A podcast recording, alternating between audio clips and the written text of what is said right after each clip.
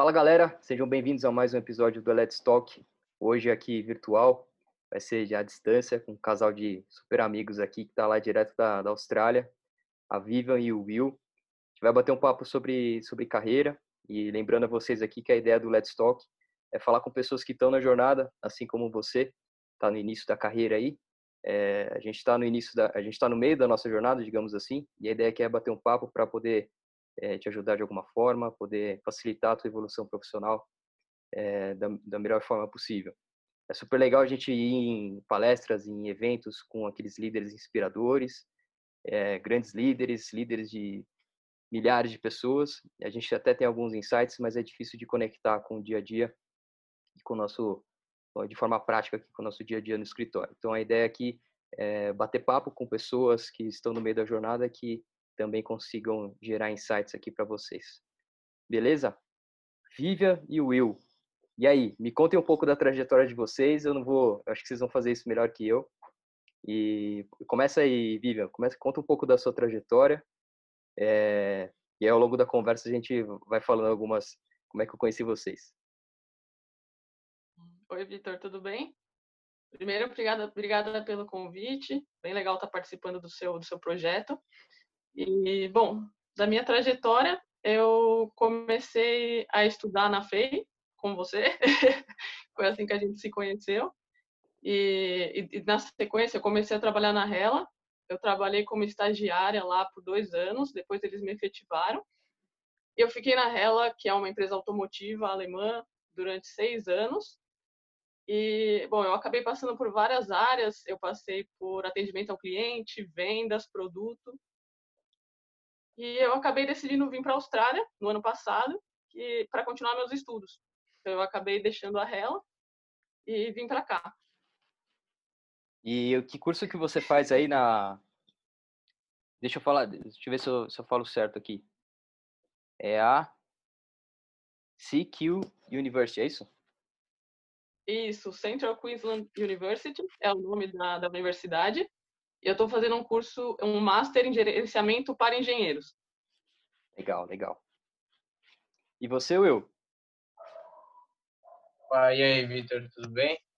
Pô, obrigado aí pela oportunidade de participar do Carreira Talks. Bom, então, é, sou William Santana, profissional da área de TI e atualmente eu estou fazendo um Master de Sistemas de Informação na mesma faculdade que a Vivian, aqui em Sydney. E comece... a minha carreira começou em 2012 como estagiário na indústria da aviação. Comecei é, a trabalhar na Gol como é, estagiário, é, suportava os analistas de negócios. E depois de um ano, eu fui promovido a analista de negócios júnior. E aí foi incumbido de responsabilidades de projetos e sustentação de sistemas da área de, de operações de voo da, da Gol. Então, era é, gerenciamento de tripulação, de plano de voo, malha aérea, etc. Legal. É, depois disso, eu fiz uma pós-graduação é, mais voltada para o negócio, saindo um pouco da área de TI. E no final de 2018 eu decidi é, aumentar os meus conhecimentos técnicos na área de TI e cursar o Masters aqui em Sydney. Show, show. Antes da gente falar um pouco da, da decisão que foi, né, sair do, do Brasil e para aí, é, eu queria começar do início, né, fazendo, falando para a galera que está acompanhando a gente, que principalmente estão no começo da carreira, assim, como é que vocês é, fazem a gestão da carreira de vocês? Assim, como é que vocês é, passaram a fazer ao longo do tempo? Que, se vocês fazem sim ou não? Porque eu conheço gente é, profissionais com carreiras incríveis também que não fazem, não estão nem aí para planejamento de carreira, simplesmente vai acontecendo. E não tem certo ou errado, mas queria saber o que, que vocês acham de gerenciamento de carreira, se vocês usam alguma ferramenta, como é que vocês fazem a gestão ali dos pontos fortes, dos pontos fracos, como é que vocês descobrem esses pontos, como é qual é a sua relação, a relação de vocês com isso. Vivian, você quer começar? Claro. É, bom, na verdade, eu não uso nenhuma ferramenta e no início eu nem pensava que isso era importante, assim, eu não pensava que eu deveria gerenciar a minha carreira, eu, eu pensava que isso ia acontecer, as coisas iriam acontecer. E eu percebi que não é assim, que a gente precisa, assim, ter um planejamento e pensar como é que você quer, aonde você quer chegar, como você quer chegar. Enfim, eu não uso nenhuma ferramenta, eu não conheço nenhuma, de repente usaria se conhecesse. O que eu tento fazer é estabelecer metas. Então, eu tenho alguns cursos que eu sei que seriam interessantes para minha área e eu coloco datas. Então, eu falo, ah, até tal data eu quero fazer esse curso, eu quero assistir essas aulas online, eu quero participar de um evento, e aí eu faço isso, eu estabeleço essas metas e tento ir cumprindo. Legal, legal. E você, Will? É, é eu também eu não, não utilizo nenhuma ferramenta para a gestão da carreira, mas é, dentro da Go eu tive a oportunidade de conhecer a tecnologia junto com o negócio e também é, diversos profissionais da área. E conforme eu é, conhecia mais sobre eles, né, conversava sobre eles, é, eu meio que é, tentava me espelhar assim qual destes exemplos profissionais se encaixaria mais nos meus gostos e nos conhecimentos que eu queria aprofundar. E e é, foi dessa maneira que eu é, trilhei minha carreira né até o momento. Mas eu também coloco metas como a Vivian é, metas de cursos metas de, de estudos e, e é isso aí eu vou, vou fugir um pouco do que a gente combinou antes aqui. Queria, queria que vocês voltassem lá na época de estágio. É, uhum. O que, que vocês acham que, que, é importante um estagiário ter em mente no início da carreira, ali, olhando. Eu sei que vocês não usam nenhuma ferramenta específica, mas esse, essa mentalidade de direcionada aí para objetivos é puta, super positiva. Eu queria que vocês dividissem um pouco da visão de vocês olhando para os estagiários de hoje em dia, porque eu pergunto isso porque eu tenho interagido com alguns e a preocupação grande deles, primeiro a ansiedade, né? Eles cada vez mais ansiosos, querem ser, querem os resultados para ontem. É, e segundo, uma incerteza muito grande do futuro, né? De, de como é que vai ser é, agora com o coronavírus aí. Eu conheço alguns vários estagiários, por exemplo, do, do meu trabalho, eles estão em casa, né? Eles não podem, por legislação, trabalhar de home office, então estão em casa e sem fazer nada. Então, como é que está a cabeça dessas pessoas? Mas não quero entrar nesse nesse tema de, de coronavírus e de caos, mas eu queria que vocês falassem um pouco de, da época de estagiário, que conselho que vocês dariam para os estagiários de hoje em dia, que conselho vocês dariam lá para vocês no início da carreira ali, quanto estagiários? Hum, Bom, eu acho que quando a gente é estagiário, a gente não sabe direito, é, pelo menos no início, o que a gente vai fazer, como a gente pode ajudar, a gente quer entregar as coisas logo, a gente quer mostrar que a gente está disposto, que a gente é proativo. Então a gente acaba ficando ansioso e isso pode atrapalhar. Então, de repente, para você ter calma, para você, se tiver alguma dúvida, você tentando tirar essas dúvidas, para você tentar aprofundar o seu conhecimento em áreas que você não não se sente confortável, enfim, para ao mesmo tempo para você acreditar na sua capacidade, porque eu lembro que quando eu era estagiária, por eu não saber muito, por eu não saber exatamente o que eu ia fazer na empresa, eu ficava insegura. Eu não tinha tanta confiança no que eu fazia, então assim, qualquer coisa que me oferecessem ou me pedissem, eu falaria, claro, claro, sim, em vez de eu parar e pensar e falar, nossa, mas será que eu que deveria fazer isso? Não de você negar alguma, alguma coisa que te peçam, mas às vezes você perceber que não que alguém deveria estar tá fazendo isso além de você, ou então que você é, não sei, mais ou menos isso, eu acho. Não, certo, faz, faz total sentido, assim, porque é, grande parte das, da preocupação que eu observo não só em estagiários, tá? em todos os níveis é, inclusive gestores. A grande parte de preocupações, por exemplo, de grandes reuniões, ou grandes fóruns, ou grandes situações assim, é, é meio que você não dominar o assunto. Então, acho que uma boa tática aí para você eliminar o, o, desconforto é você se aprofundar nos, nos temas, né? Boa, bom, bom insight. Aí. Exato. E você, Will? É, é, eu também concordo com o que a Vivian comentou. É, eu acho que é, esse momento de estágio é um momento de muitas incertezas, né? E geralmente, é, quando você está ali é, correndo atrás de uma oportunidade, você não você não tem muito poder da escolha, né? Então você acaba acatando a primeira oportunidade que a primeira porta que é aberta para você. Então eu acho que ela é, é a, é a, mais importante. Eu acho que é, é, uma das portas que vai fazer você é, se conhecer melhor como profissional e melhor do que você vai gostar de de, de trabalhar é, na sua vida profissional, né? E um conselho que eu deixo para eles é, pô, acho que a ansiedade é, sempre vai fazer parte, mas é, eu acho que tem que trabalhar duro, é, bastante, sempre é, ficar de prontidão para os profissionais que tem a, a, você, você vai fazer o suporte, né?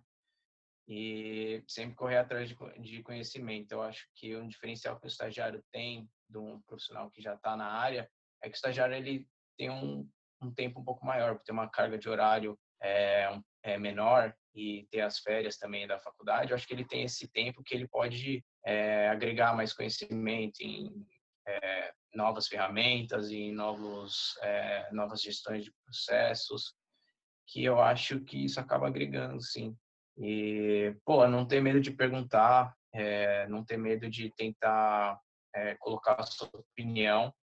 É, mesmo que você não tenha muito conhecimento, se você coloca a sua opinião com base no que você sabe, o que você vai ouvir como resposta é bastante importante. É, informação, é conhecimento. Então, é isso aí, não, não ter medo de perguntar. Show, show de bola. Bons pontos aí. Bom, vamos falar do, da grande decisão aí, que eu estou muito curioso para saber como foi para vocês é, decidir. É uma puta decisão, né? Vocês estavam já estabelecidos aqui no Brasil, né? Já é, bem empregados, com boas formações. Primeiro, qual que foi o, o motivador aí? Como é que foi é, tomar essa decisão? Há quanto, te quanto tempo faz que vocês tomaram essa decisão? Quando é que vocês começaram? É, bom, eu estava trabalhando na mesma empresa há seis anos e eu não estava muito contente, assim, não por causa da empresa, mas por mim. Eu não sabia exatamente se eu queria continuar trabalhando naquela área ou em qualquer uma das áreas que eu tinha passado antes. Eu não sabia se eu queria, o que eu queria estudar, enfim, eu estava meio perdida durante, acho que os dois anos finais que eu fiquei lá. Então eu comecei a procurar cursos que eu pudesse fazer tá. para de repente de área ou entender melhor o que eu queria.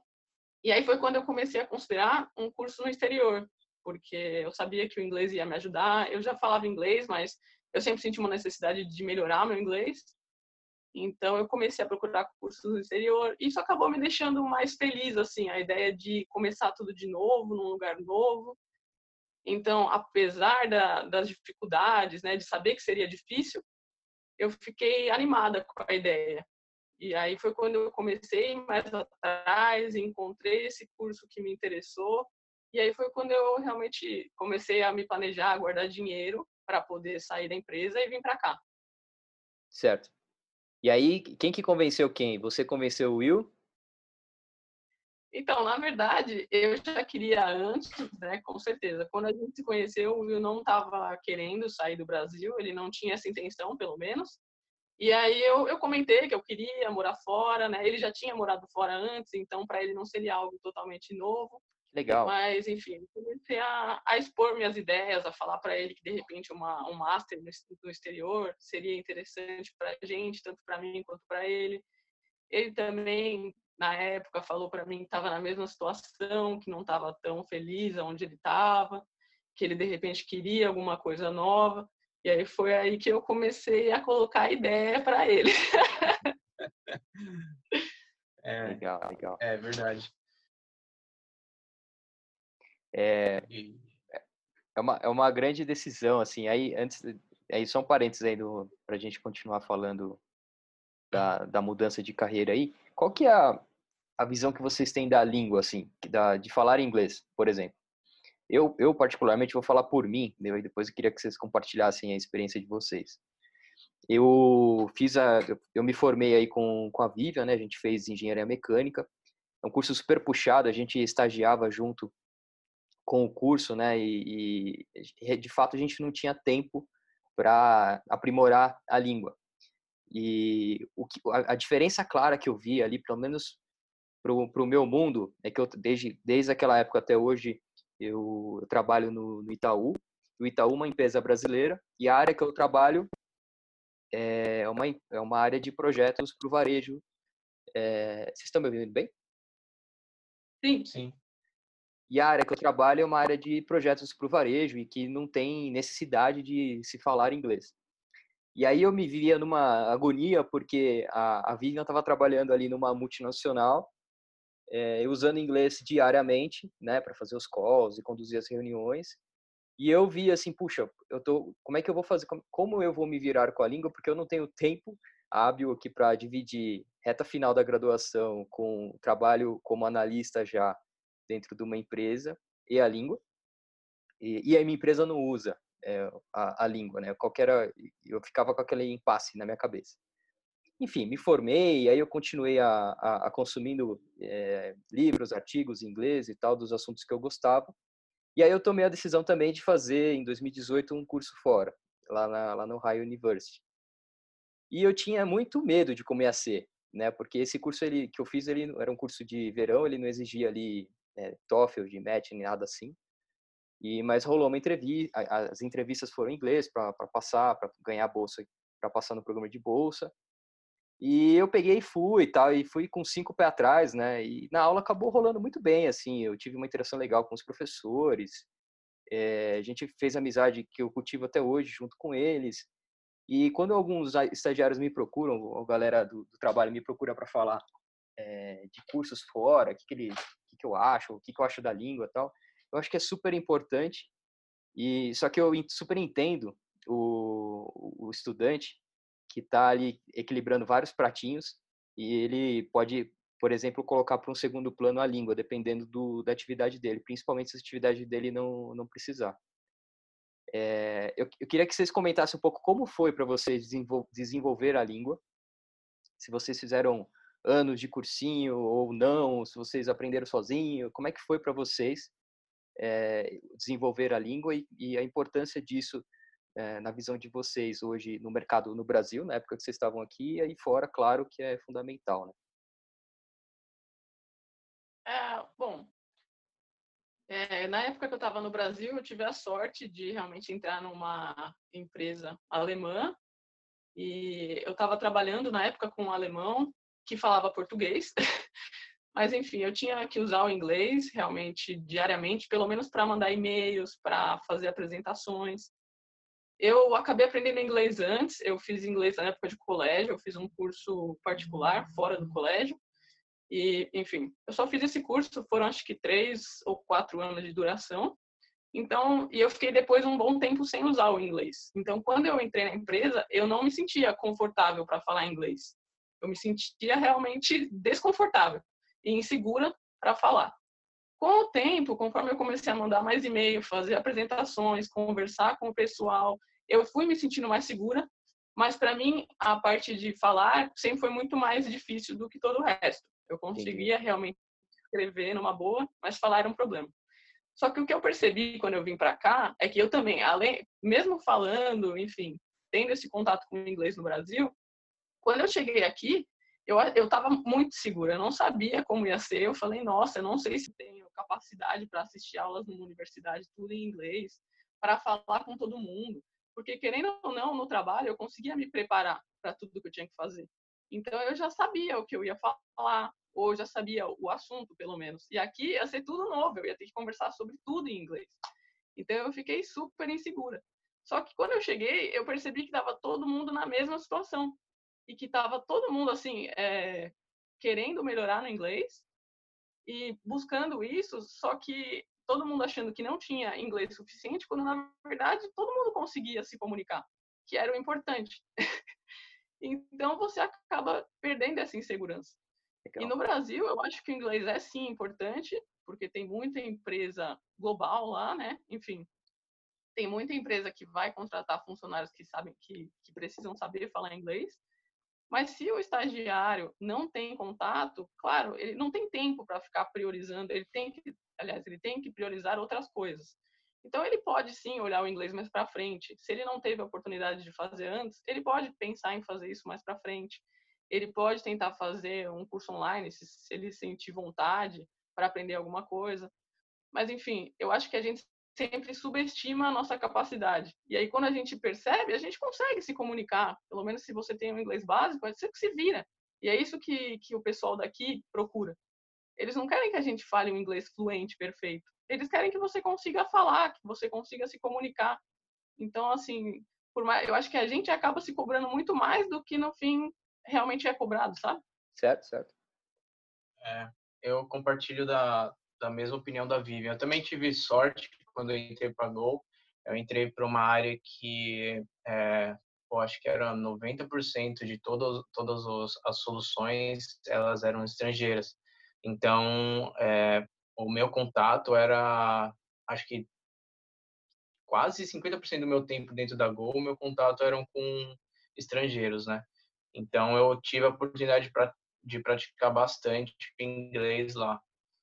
E e sim, é, ele foi um diferencial na minha entrevista de estágio. Eu lembro até, até engraçado porque é, a entrevista final, que foi com o gerente da área, ela foi entre a decisão estava entre eu e um outro, um outro menino da mesma sala, do mesmo curso que o meu do Mackenzie. E aí o meu gerente, depois que ele me contatou, ele comentou, é, pô, o diferencial seu, além da sua personalidade, foi a questão do seu inglês, que estava muito à frente dele. E, de fato, mas a entrevista foi bastante insegura, é, pô, tava bastante nervoso, mas conforme você é, tá trabalhando ali no dia a dia, você acaba é, praticando e melhorando. É, um, um, analista sênior, uma vez, ele me disse, ele me disse um negócio que fica na minha mente até hoje. É, a gente tinha um, um, fornecedor lá que ele falava português. E ele falava bem português, assim. Só que ele catava e ele falava assim, é, esse analista sênior comentou comigo falou, pô, olha é, esse fornecedor. Ele é nosso fornecedor. Então, na posição dele, ele tem a responsabilidade de vender o produto, então ele tem que, ele se sente mais é, com o peso da responsabilidade de falar a nossa língua melhor. Então, você na posição de cliente, como quando você for falar com os outros estrangeiros, é, pô, você tem que, não fica nervoso, não trava, meu, larga, solta tudo que você, da maneira que você sabe que com o tempo você vai aprendendo de pouco em pouco e vai corrigindo.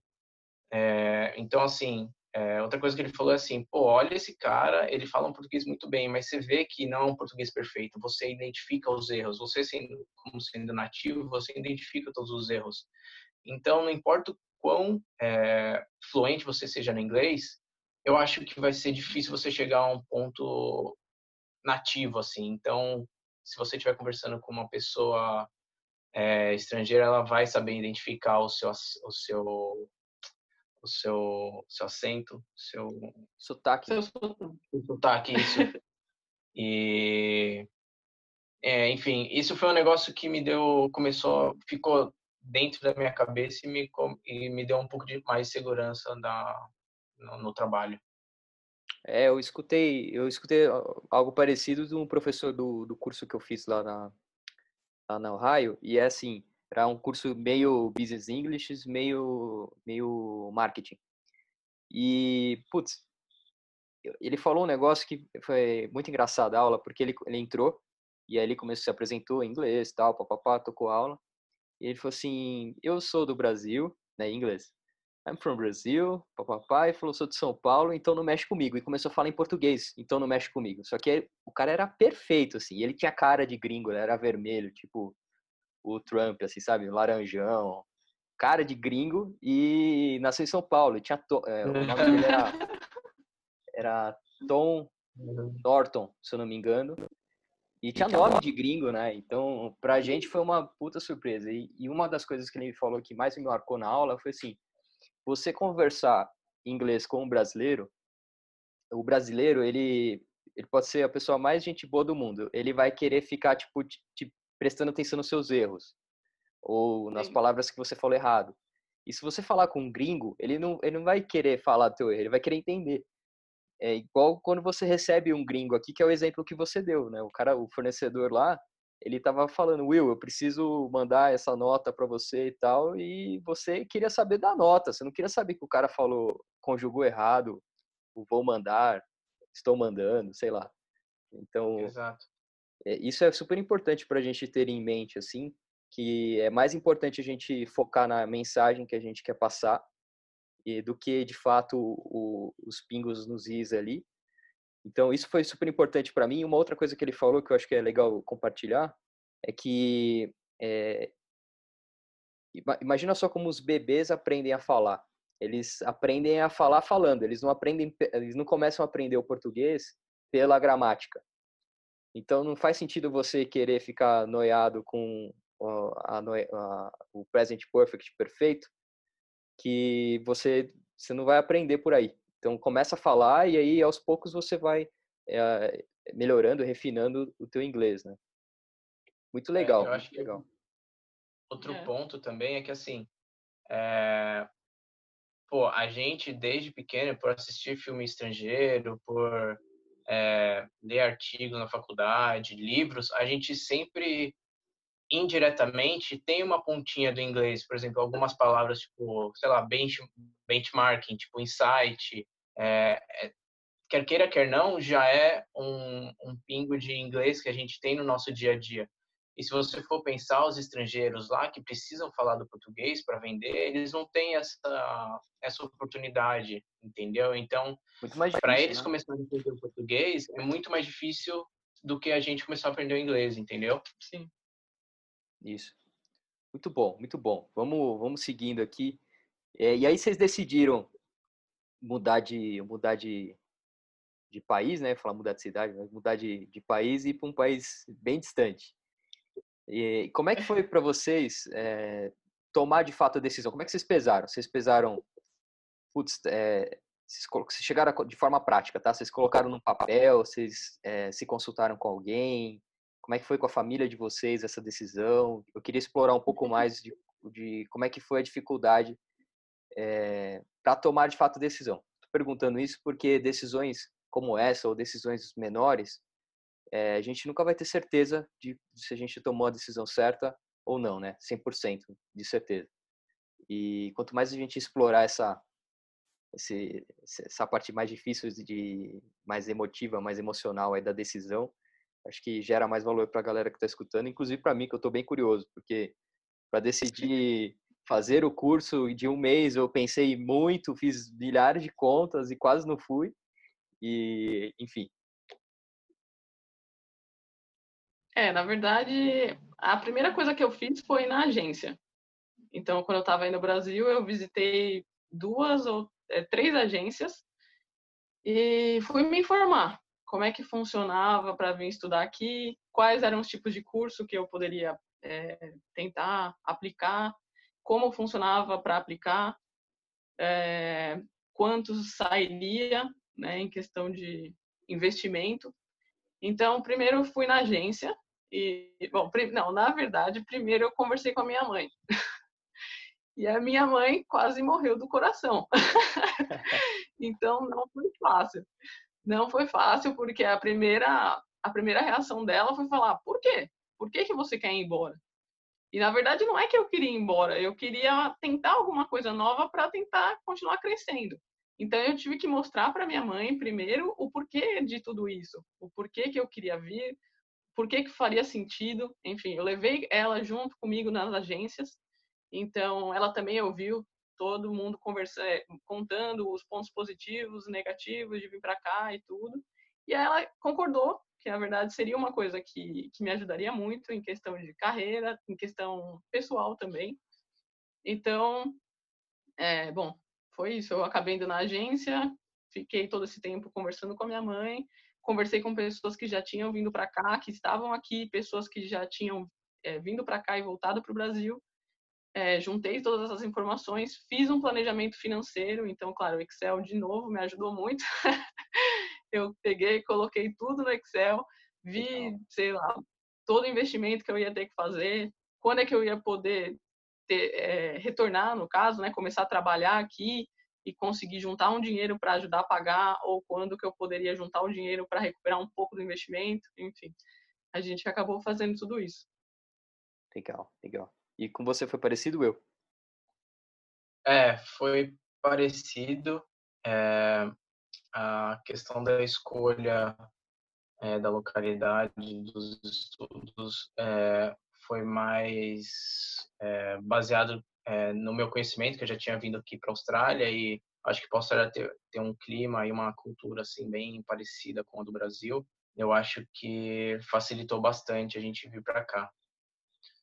Mas é, eu estava bastante preocupado em questão de custos. É, eu tinha é, toda a minha carreira sempre é, guardava guardava um pouquinho de dinheiro, investia. E mas só foi quando a gente colocou no papel mesmo e colocou meu melhor cenário e pior cenário e se a gente conseguisse ali no pior cenário é, estudar é, trabalhando e manter a nossa saúde é foi o principal e assim a gente tá, a gente está aqui para melhorar o nosso lado profissional mas assim o lado pessoal ele conta bastante, sabe? Você evolui bastante é, como pessoa, assim. É, você é colocado aqui em situações que no Brasil você não passa ou ou não são é, variáveis que você acaba não tendo contato lá no Brasil. Então, isso acaba fazendo com que você evolua como pessoa, realmente entenda é, realmente entende o que você gosta, o que você preza. Então eu acho que eu acho que o lado a evolução pessoal aqui é maior que a profissional, na minha opinião, sim. é mais importante, acho. Legal, legal. E aí, só voltando um pouco no, no, comentário que a gente fez agora há pouco da língua, esse curso que eu fiz durou 30 dias. E eu, particularmente, eu fiz alguns anos de, de cursos de inglês e tal. E esses 30 dias, para mim, foram, cara, valeram mais do que todos esses anos que eu fiz de, que eu fiz de línguas, assim. Eu tava com o receio de como ia ser, mas o fato de você ficar 30 dias em outro lugar, né? E completamente fora de, de, de input de português. Porque tinha, tinha uma galera lá que era do Brasil também, mas eu me afastei completamente, assim, porque eu queria viver ao máximo o inglês puro. É, foi me trouxe muito de fato, minha cabeça passou a pensar em inglês, assim, por conta desses 30 dias. Então, é uma mensagem que eu queria deixar para quem estiver vendo: faça o máximo possível para ter experiências internacionais, assim, guarde dinheiro. Acho que isso é, é riquíssimo, é, não só para para a língua, para a língua tem uma, uma potência muito maior do que você sentar no banco de escola de manhã ou de noite para estudar inglês. E o lado pessoal também cresce muito, né?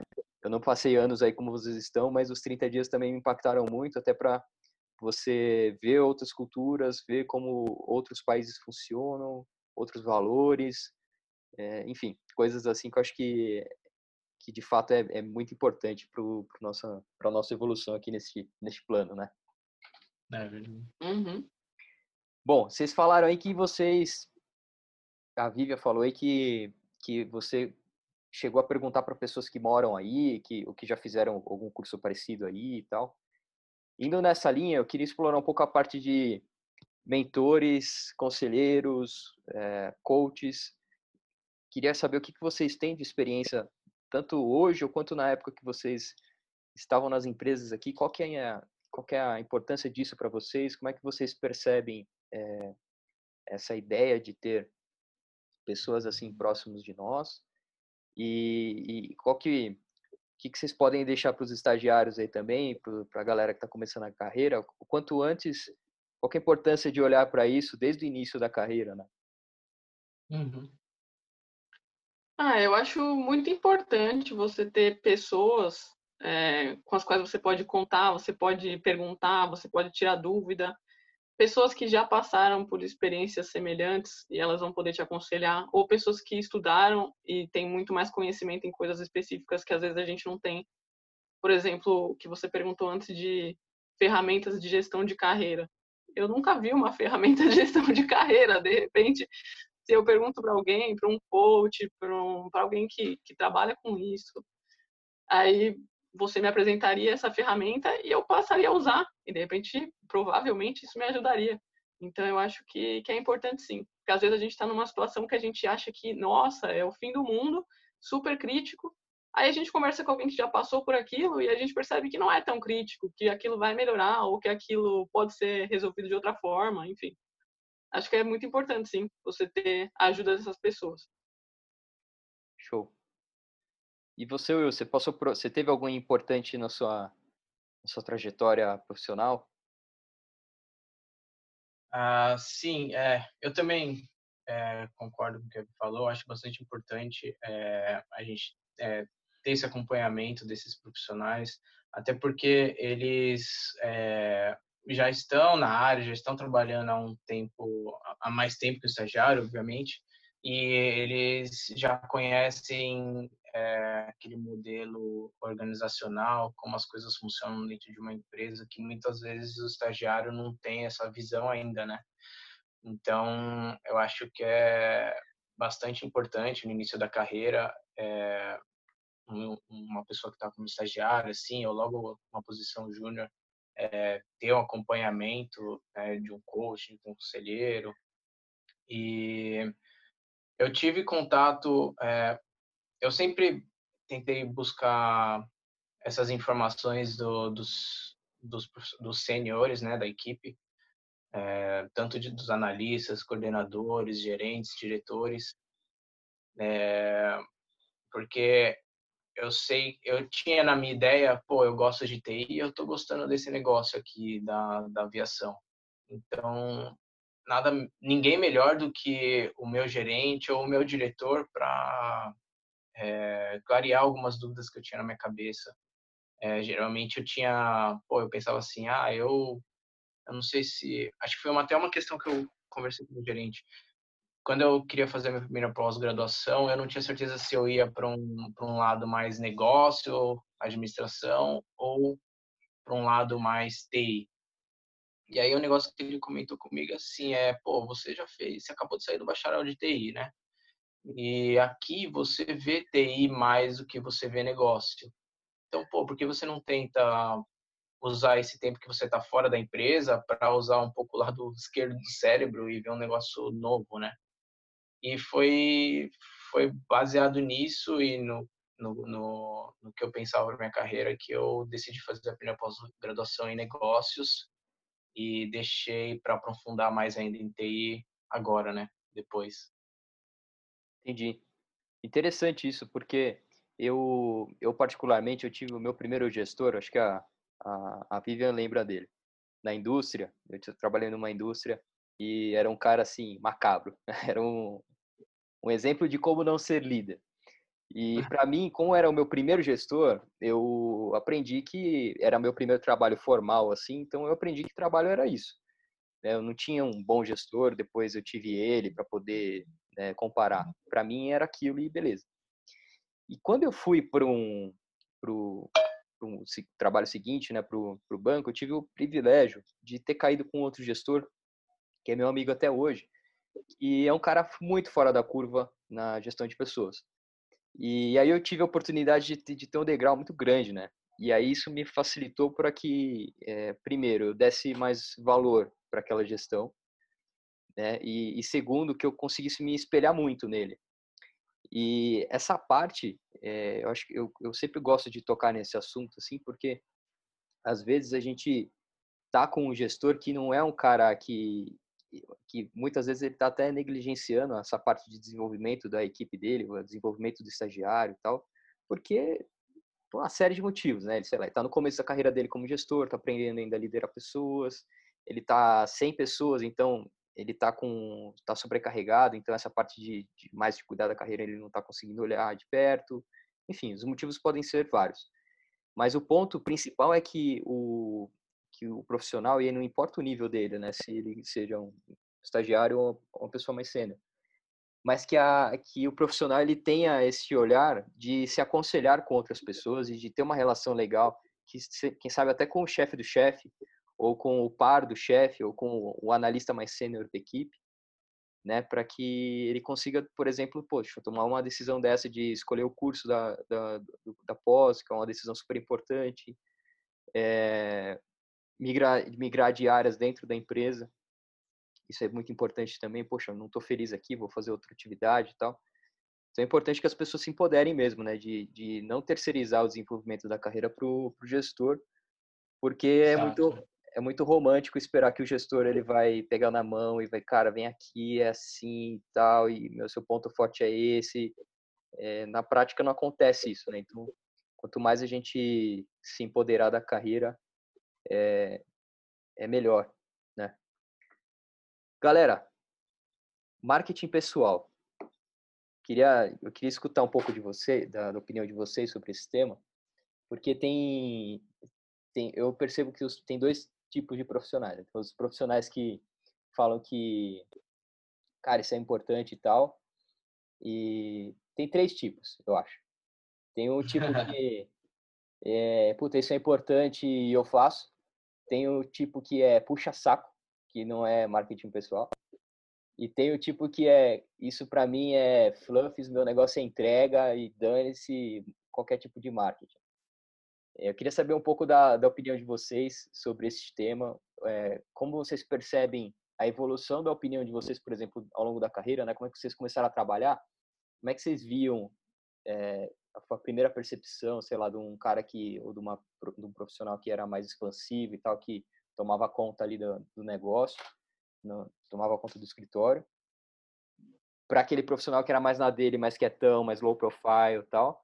E, se, e, e, a opinião de vocês se mudou ao longo do tempo? O que, que vocês aprenderam sobre isso ao longo do tempo? Que que, enfim, o que, que vocês acham disso? Bom, eu, na verdade, é, sempre soube que era importante fazer o seu marketing pessoal, mas eu também nunca fui muito boa nisso. Então, acho que eu era aquele tipo de profissional que, que fica mais na dele. Mas eu sei da importância, assim, eu acredito que as pessoas não sabem o que você está fazendo fora da empresa, ou às vezes nem dentro da empresa, porque você está trabalhando, está entregando, e às vezes as pessoas não sabem o que você está entregando, a, não ser o pessoal da sua própria equipe, as pessoas estão muito próximas de você. Então, assim, se você consegue conversar com outras pessoas e mostrar o que você faz, uh, de repente falar mais de você, mostrar pelo que você se interessa, se posicionar em certas coisas. É importante que as outras pessoas saibam o que você está fazendo. Então, eu sei que isso é importante. Mas eu também tenho dificuldade em lidar com isso, em conseguir fazer isso por mim.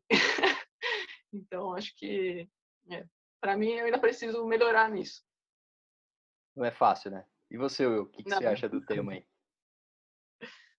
É, eu também concordo com a Vi. É, eu, eu, eu, sempre soube que era bastante importante. É, pô, é um assunto que ele sempre é, é sempre é comentado na, na, faculdade, quando você é estagiário. Ou, é, mas aqui na Austrália, eu acho que ele se tornou um pouco mais forte para nós dois aqui. É, eu lembro que até comentei com a Vivian que eu comecei a notar entre os australianos que quando eles não conheciam muito é, as pessoas, eles é, meio que falavam bastante sobre eles mesmos. E a gente até falava, pô, mas o cara não deixa nem eu falar, só ele é uma conversa de uma pessoa só, entendeu? É, só ele que fala do que ele faz, ele não pergunta, etc. E aí eu falei para ela, pô, ele tá se vendendo do jeito dele, né?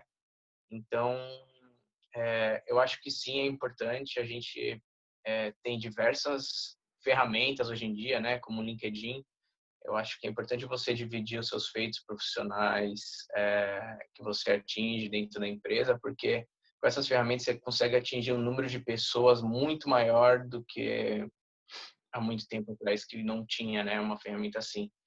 E quer queira, quer não, é, numa postagem que você faz, um profissional pode ver um ponto em comum ou um projeto parecido que ele teve, vocês acabarem trocando uma ideia e quem sabe é, não se tornam é, parceiros de equipe um dia, né?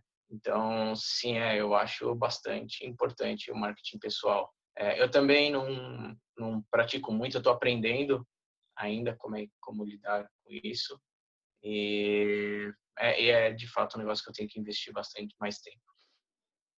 Tem um, tem um insight é, legal que eu tenho que eu escutei recentemente aí, mas é numa linha de como você é, divide com o mercado, como você se posiciona no mercado como profissional, não como a sua empresa, né? Porque é possível que você dentro da tua empresa você seja muito conhecido, estabelecido, putz, você tem uma posição legal, as pessoas confiam no teu trabalho. Mas aí quando você se vê numa situação que, por exemplo, você quer migrar de empresa ou, ou quer migrar de carreira, quero mudar de setor, trabalhar no varejo, eu quero ir para a indústria, eu quero ir para TI e tal. É, quando você precisa fazer esses movimentos, você acaba deixando para a hora do currículo ou para a hora da entrevista compartilhar esse tipo de, de, de histórico, de trajetória profissional, né? E aí o ponto é que você consiga, por meio das mídias, é, se estruturar no mercado como profissional daquele setor, não daquela empresa. Né? Então, é, e aí o LinkedIn ele veio nos últimos anos aí ajudando muito e é uma puta ferramenta, como, como o Will colocou aí, para você e aí pegando um gancho do com que a Vivian falou no começo, para você expressar a tua opinião. É, mesmo estagiário você pode ter opinião, né? Todo mundo tem uma opinião. E eu acho que aí é, uhum. tá um, um valor super legal de, de você, puta, pô, tô aprendendo isso na faculdade, vi isso no mercado, cara, escreve uma estrofe lá, dois parágrafos, três parágrafos no, no LinkedIn, uhum. faz um artigo pequeno, estuda um pouco, e eu tenho feito isso nos últimos anos, e para mim, particularmente, mais do que é, me posicionar no mercado de alguma forma, é muito positivo para mim a, a, parte de estruturar ideias. E aí, para mim, a, a, escrita foi uma surpresa positiva, porque hoje eu adoro, eu adoro ler, e eu nunca fui assim. Durante minha juventude e a faculdade, eu, puta, eu odiava ler, fiz engenharia, Vivian sabe bem aí, provas com, com o, a pergunta muito grande, já, já me perdia.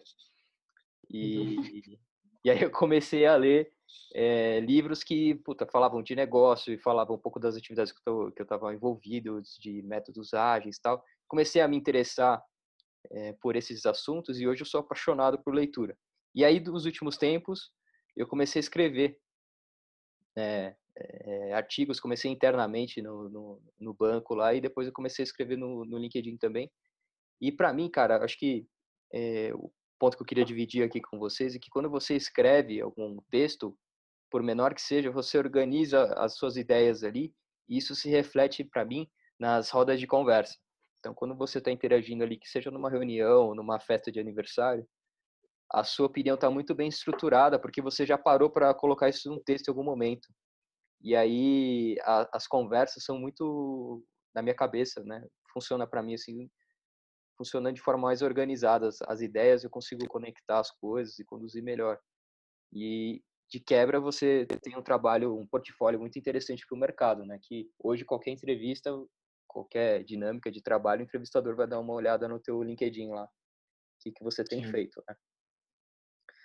Muito interessante. E aí, já conectando com a próxima aqui, do próxima pergunta aqui, futuro do trabalho.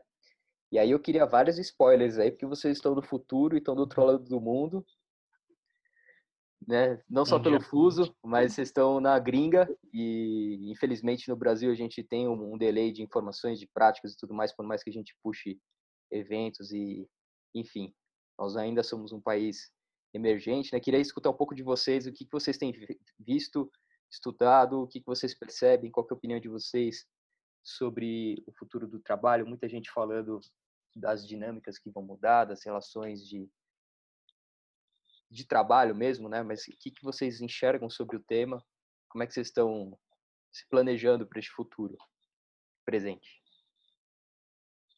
Hum, Bom, é que quando a gente decidiu vir para cá, a gente veio para estudar e a gente já sabia que ia ser bem difícil de conseguir encontrar um trabalho na área, enfim.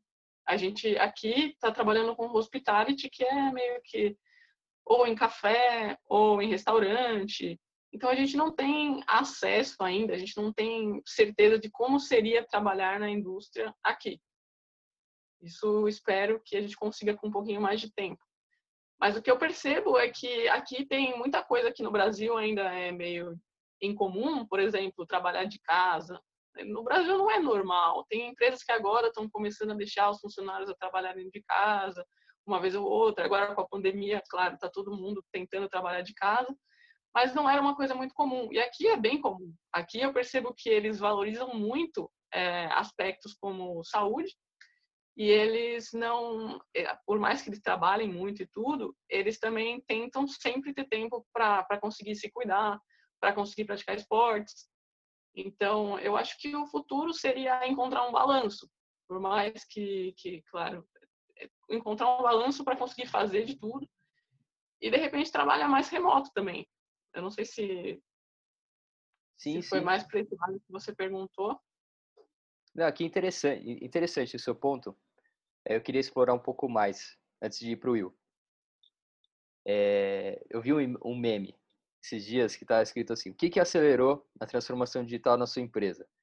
O CEO, o time de TI, o time Agile ou o coronavírus? Cara, e, e assim, é bizarro, mas no, no final do dia é o que aconteceu mesmo. Assim, a gente, é, lá no, no Itaú, a gente já estava namorando o home office há um, alguns meses, mas é surreal um banco trabalhar de casa, então era uma vez na semana, alguma coisa assim e tal. E com o corona sacudiu tudo, hoje estamos aí já tá indo para um mês 100% 100% de home office. Então, é, acho que o home office e, e, e práticas similar, similares assim é, tende a se, se disseminar ainda mais e eu acho que é um equilíbrio, porque eu particularmente estou sentindo um pouco de falta é, das, das dinâmicas de escritório mesmo, e acho que é mais por conta da minha atividade, que é de projetos, então a parte de ideação, que você precisa da galera junto para fazer as dinâmicas tal, isso eu estou sentindo um pouco de falta, mas eu acho que é um caminho que um, um, um dos poucos benefícios que o corona nos trouxe aí foi essa sacudida. E, é. E outra coisa que eu queria aproveitar, é, você falou de, de esportes, né, de, dessa parte. Vocês são um, um casal super atletas aí. Eu queria fazer uma, uma pergunta, aproveitando o, o, a deixa, para falar, para perguntar para vocês como é que vocês enxergam o esporte na vida de vocês e, e qual que é o benefício, não sei se vocês já pararam para pensar nisso, mas qual que é o benefício do, do esporte ou de se exercitar, é, que, que isso tem na carreira de vocês, como é que ajudou isso é, na carreira de vocês e como é que ajuda. É um pouco disso, né? Como é que, como é que, é, qual o benefício para vocês? Bom, é, desde que eu comecei a trabalhar, acho que desde a época de estágio, eu sempre fiz algum tipo de esporte. Então, é, para mim ajudou muito no sentido de conseguir aliviar o estresse. Então, sempre que eu estava trabalhando, eu estava em contato com muita gente, eu estava sempre indo para os clientes. No Brasil, eu pegava muito trânsito para ir para o trabalho, para ir para a faculdade, para voltar da faculdade. Enfim, tinha muito pouco tempo sobrando, mas esse pouco tempo que eu tinha, eu sempre gostava de gastar fazendo alguma coisa para minha saúde. Certo. Então, eu sempre achei muito importante a gente se cuidar em relação à alimentação, em relação a esportes. Tudo que você puder fazer para você, que vai te fazer se sentir melhor, é ótimo. Então, para mim, esporte sempre fez parte. Hoje em dia, a gente, é bom, faz três anos e meio que eu estou fazendo jiu-jitsu, e isso faz parte do, da minha rotina. É, eu faço praticamente, treino praticamente todos os dias, e eu tenho certeza que isso me ajuda muito, é, indiretamente, diretamente, enfim, faz eu me sentir muito melhor, faz eu, eu ficar muito mais focada em tudo que eu tenho que fazer. Então, eu acho que tem gente que subestima a importância de, de, de colocar isso como prioridade, de, de tentar realmente tirar um tempo para isso. Mas é muito importante, definitivamente. Show de bola. É, eu, eu, concordo com o que a Vivi falou.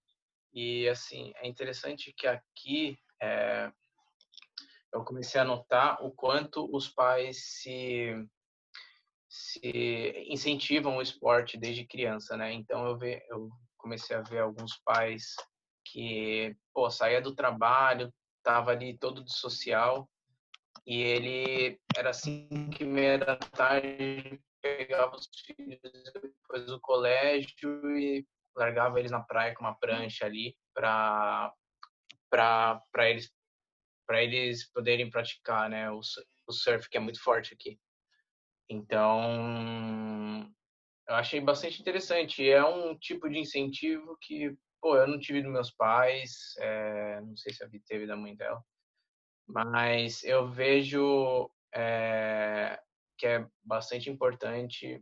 Desde a época lá da Gol, eh, era um, era um ambiente estressante ali, a operação de uma aviação que não para, é, os sistemas têm que estar no ar ali a todo momento. Se acontece qualquer problema, você tem que ter uma contingência que já está em funcionamento e que entrega é, o mesmo resultado ou um resultado parecido nas circunstâncias que você tem e acabava estressando bastante. Eu tinha fazer essa sustentação dos sistemas é, remoto.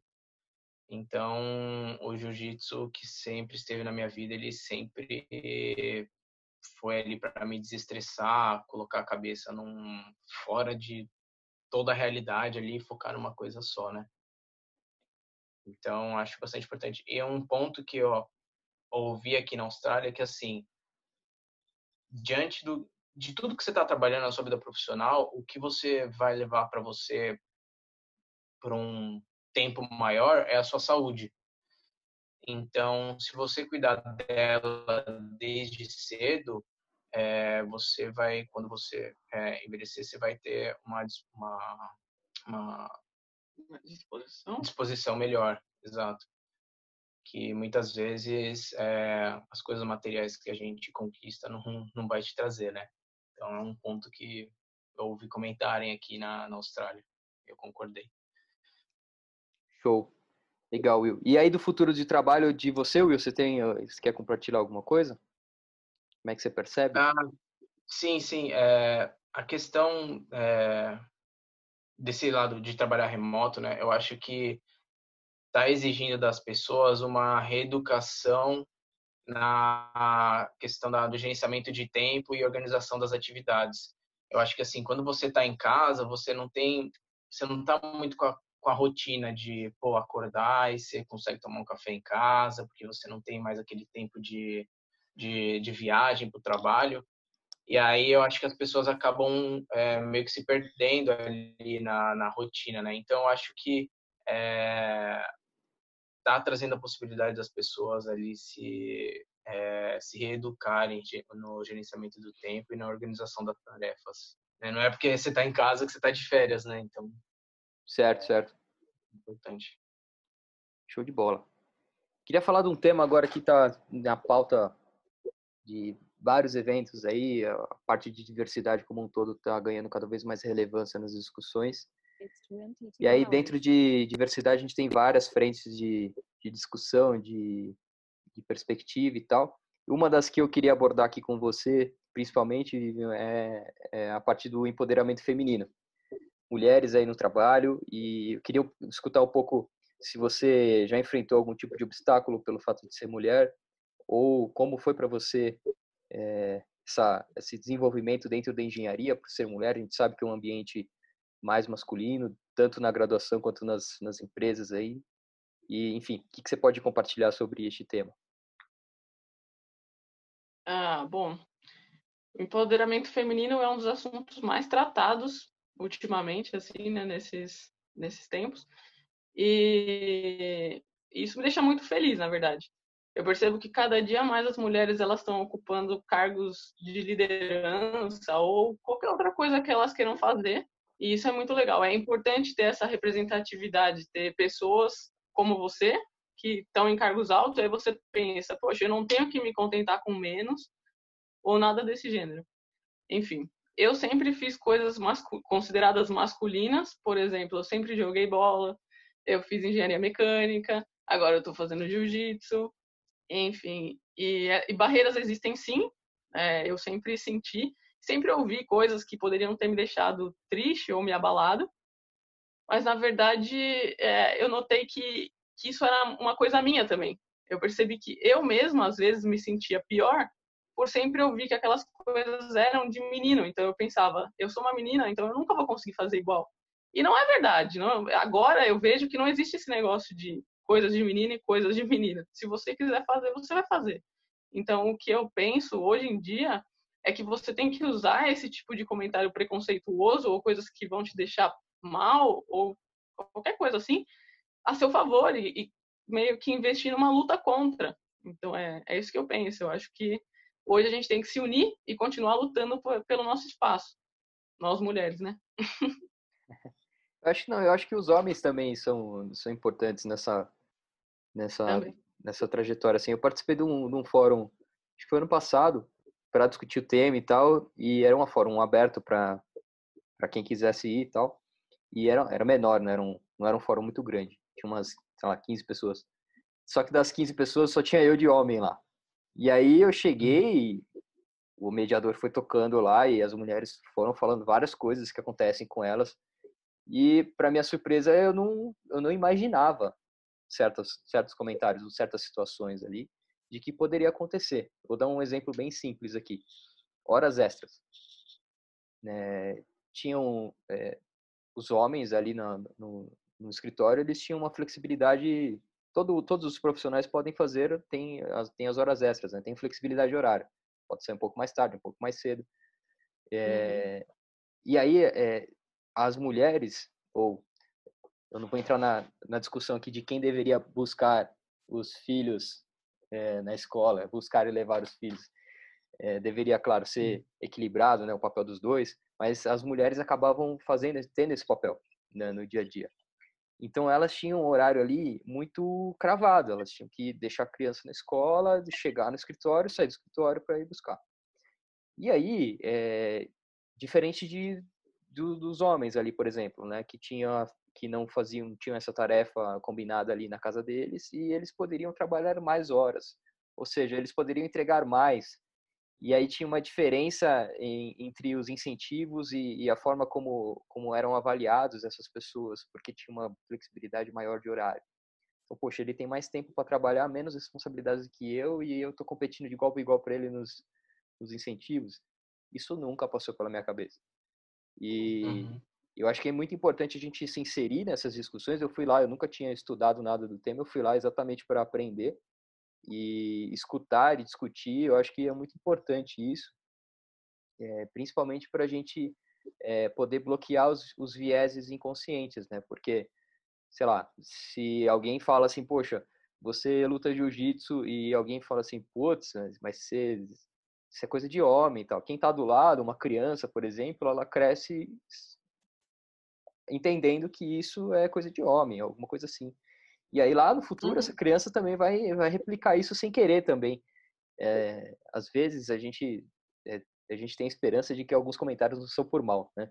Mas é, sendo por mal ou não, eles foram criados e alimentados por por vieses inconscientes. Isso é super é, difícil de quebrar. Acho que todo, todos os temas da diversidade e inclusão hoje em dia, não só o empoderamento feminino, né, mas todas as outras discussões aí de PCDs, de LGBT, de gênero, de raça, enfim, todas todas elas aí. Você passou por alguma coisa assim, Will? Você presenciou alguma coisa assim, alguma discussão assim ao longo da tua trajetória? Cê... Ah, é, eu eu comecei, eu presenciei sim, mas um exemplo que está mais latente aqui na minha cabeça é aqui na Austrália com a Vivian. Ela alguns trabalhos em grupos é, quando você era assimilado ali pelo professor ali com as pessoas da sala é, pela tipo de cultura dos asiáticos assim eles acabavam é, meio que esperando menos ou delegando mais para ela fazer certas atividades assim e eu acho que foi um ponto que a gente começou a notar aqui e surgiu a discussão entre nós é, é, justamente, pô, olha como é que é tão diferente a cultura deles, né? era um negócio que pô, não aconteceu na faculdade comigo, na pós-graduação, a gente sempre dividia os trabalhos ali numa de uma maneira igual para todo mundo e aqui o, a gente começou a sentir essa diferença. É, na verdade, o... aqui a gente tem contato com várias culturas e na nossa faculdade, na verdade, tem bastante asiático, muita gente da Índia, do Nepal, é, enfim. E eu tive vários problemas com, com eles, e justamente por esse negócio de gênero, porque eles não, não levam mulher muito a sério, pelo menos essa é a impressão que eu tenho. No Brasil, nunca ninguém ia, sei lá, achar que eu era pior só porque eu era mulher. Claro, tem esse preconceito sim, mas eu senti que aqui é, é muito maior. Então aqui sim eu senti realmente um preconceito. No Brasil era uma coisa um pouco mais suave, vai. Aqui, pelo menos na faculdade, eu senti isso mais. É, e também lá no Brasil você também estava trabalhando numa empresa, é, uma empresa grande que é bem estruturada, né? Aqui a gente está lidando com pessoas no começo de carreira também, né? Que, é, enfim, na faculdade. É, na faculdade. Certo, certo. Bom, galera, caminhando para o final aí, é, eu queria que vocês compartilhassem um, um conselho para vocês acho que a gente falou um pouquinho lá né, no começo do estágio, né? Mas um conselho mais geral, assim, para quem, para vocês mesmos, né? Se vocês pudessem voltar lá no início da carreira de vocês e pudessem dar um conselho para vocês mesmos. Quer começar, Vivian? Hum, sim. Bom, é, mais uma vez, eu diria para se eu estivesse falando comigo, com a Vivian lá de trás, eu diria para eu acreditar mais na minha capacidade, para eu conseguir. Eu sempre fui muito perfeccionista, então às vezes eu, em vez de delegar uma função ou delegar, sei lá, as atividades, eu acabava querendo fazer tudo, porque eu queria que ficasse do meu jeito. E um professor aqui, ele me falou: "Você não pode ser assim. Ser perfeccionista, muita gente aponta como um ponto positivo, mas se você for pensar, isso é um ponto negativo, porque se você não consegue delegar, se você não consegue aceitar o trabalho dos outros, isso não vai ser bom para você. E eu percebi que é verdade. E falei, nossa, realmente eu preciso aprender a aceitar mais o que as outras pessoas têm para oferecer e, e para eu poder ter mais tempo para fazer as coisas que eu preciso de fato fazer. Então, acho que eu tentaria é, dizer exatamente isso. Aprender a falar mais não, a delegar e acreditar na sua capacidade. Show, show de bola. E você, Will? É, eu também eu tive bastante problema desde o começo da minha carreira assim em acreditar na minha capacidade. Eu estava ali em contato com gerentes, com analistas é, seniors que pô, estudaram fora, tinham é, tinham uma, uma base bem legal de conhecimento e eu me sentia inferior a eles. E eu acho que, assim, é, você no começo da carreira, você está numa posição ali inferior, mas não quer saber que você conhece menos. Você, de fato, é, não conhece tanto daquela empresa, daquele negócio, daquela tecnologia, mas isso tudo é informação que você consegue adquirir de maneira bem fácil. Então, eu concordo com o que a Vi falou. E um outro ponto também é eu acho que a parte de network é bastante importante. Eu acho que você tem sim que investir tempo e para conhecer para conhecer pessoas e fazer amizades. É, eu quando eu tava quando eu trabalhava lá na Go, eu lembro que eu fiquei naquela pressão de entregar projeto, de de arrumar as coisas, eu me me abstive disto, porque eu achava, pô, eu não quero perder meu tempo ali conversando, eu não quero, sei lá, eu quero sentar aqui, fazer meu trabalho e entregar o quanto antes. Mas network também é parte do seu trabalho. É, 100% do tempo que você está ali na, na empresa, eu acho que 10, 20% do, do tempo você tem que focar no network, sim, porque é, você está ganhando informação que vai ser de grande valia na sua carreira profissional, pessoal, mas que também você está coletando uma é, informação ali que vai ajudar a empresa também, né? Então, é isso eu acho network um ponto bastante importante. que eu faria diferente. Muito bons pontos. Assim, eu queria super agradecer vocês pela, pela atenção, por topar participar aqui do quadro. É, de verdade, acho que foi super especial. Acho que a gente conseguiu gerar bastante valor aí para quem é, acompanha a gente, nosso trabalho, principalmente a galera que está começando. E poder escutar essas, essas opiniões, essas visões e experiências aí é super, super legal. Então, muito obrigado por, por terem participado aí. Ô, Vitor, obrigada a você. Obrigada por ter convidado a gente, por ter considerado a gente para participar. E espero que, que ajude mesmo, que o pessoal escute e, de repente, se eles têm vontade de vir para cá ou para qualquer outro lugar do mundo, ou se eles não estão contentes na carreira e querem tomar alguma outra decisão, que isso ajude. É, isso aí, pô, Vitor, obrigado aí pela oportunidade. A gente ficou bastante feliz com o convite. E, pô, é, tratado uns assuntos que é bastante importante, que está latente aí para todo mundo no começo de carreira, até no, no, no, meio de carreira, no final. Acho que são pontos que vai ser de bastante valia para todo mundo. Obrigado Show. mesmo. Show de bola. Eu vou colocar os, os, os contatos de vocês aí na, na, descrição do vídeo, de, de LinkedIn e tudo mais. Aí, galera, vocês podem aproveitar para entrar em contato com eles aí. E mais uma vez, super obrigado. Valeu. Obrigada, Vitor.